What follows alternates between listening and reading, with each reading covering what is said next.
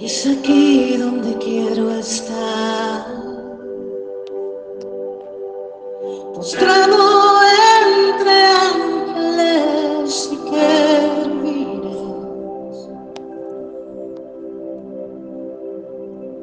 Y es aquí donde puedo entrar.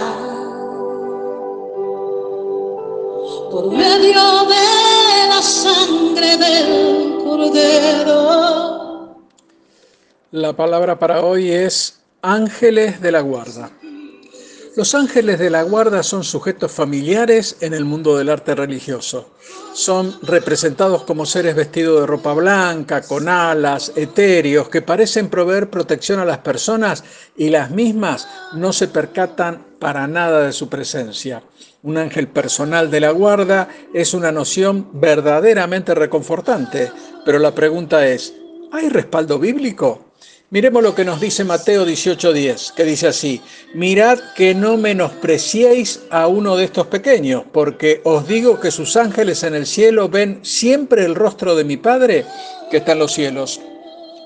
En el pasaje no parece que los ángeles vigilen a una persona, sino que están atentos al Padre Celestial, por lo cual la supervisión activa pareciera provenir más de Dios que de los ángeles, lo cual tiene perfecto sentido, porque solo Dios es omnisciente. Él ve a cada creyente en todo momento y solo Él sabe cuándo necesitamos la intervención de un ángel.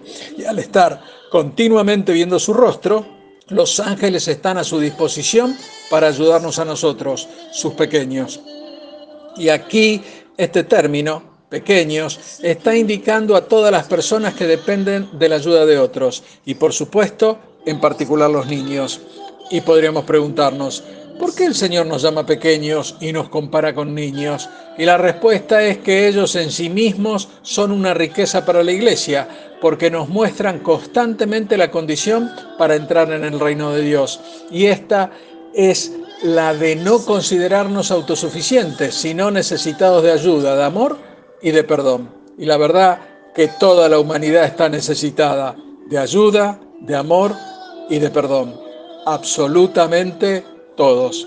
Nosotros podemos observar que en el mundo actual solo se acepta a los grandes, a los mejores, a los primeros en el ámbito económico, cultural, de las ciencias, etc. Se ve también que los jóvenes quieren tener lo mejor del momento. Y esto, aunque no les haga falta, sin darse cuenta de que un poco de gloria por tener abundantes riquezas no los puede salvar. Así hemos hecho nuestro mundo, aunque también sabemos que la realidad de Dios es otra, es completamente opuesta a los criterios del mundo.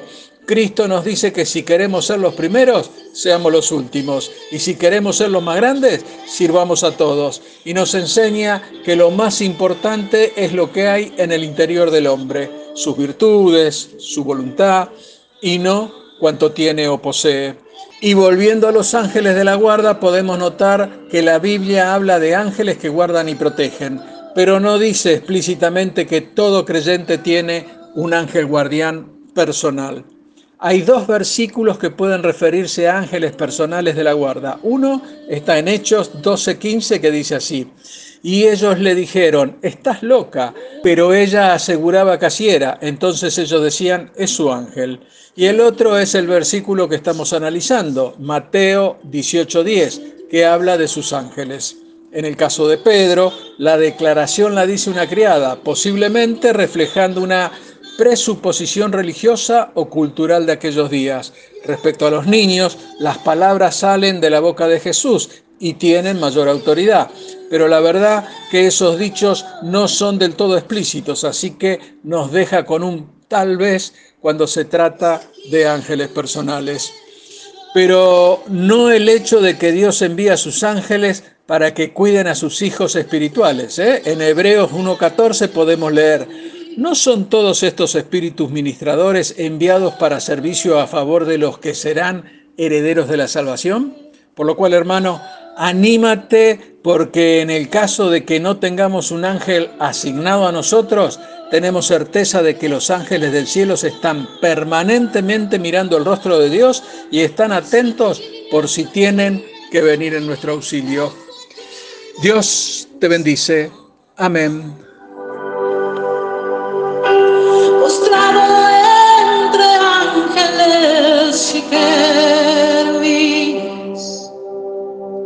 querubines.